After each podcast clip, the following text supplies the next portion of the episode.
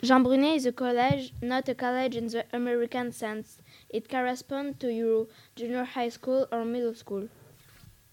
We have four years here, from the sixième to the troisième, from your sixth grade to your ninth grade. After that, students go to lycée, what you call senior high school.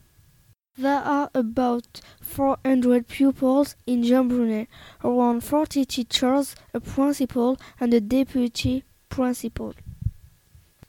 There's something special in France. We have a vie scolaire with a CPE and supervisors called surveillants. They deal with life outside the classroom, recesses, when we walk in the corridor from one room to the other, lunchtime.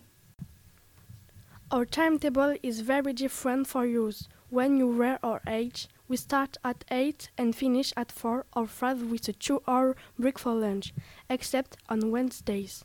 We either go back home or we eat at the school cafeteria. There were some clubs at 1 pm, choir or sport.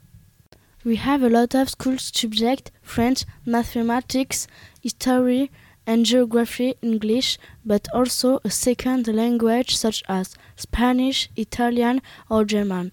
We also have sciences, physical education, music, arts.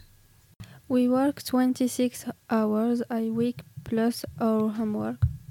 We have five periods of holiday. Our longest break is in summer. It's almost two months.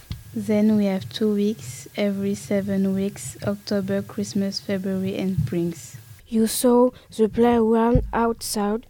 We use it during our two 15 minute recesses at 10 and at 4. We can play with a ball, chat with our friends, or just chill. There's a room called Foyer with computers, music, a table football, but we can't go there during recesses. There's also a library with a teacher working there.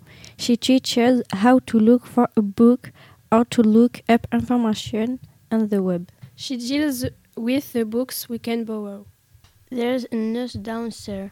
We can go and see her if we have a headache or stomach ache, but if we have pro problems at home or with other pupils too.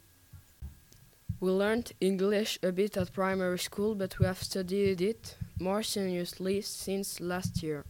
We have between three and four hours a week. We hope our level will impress you and make you change your mind about French because we have a bad reputation regarding languages.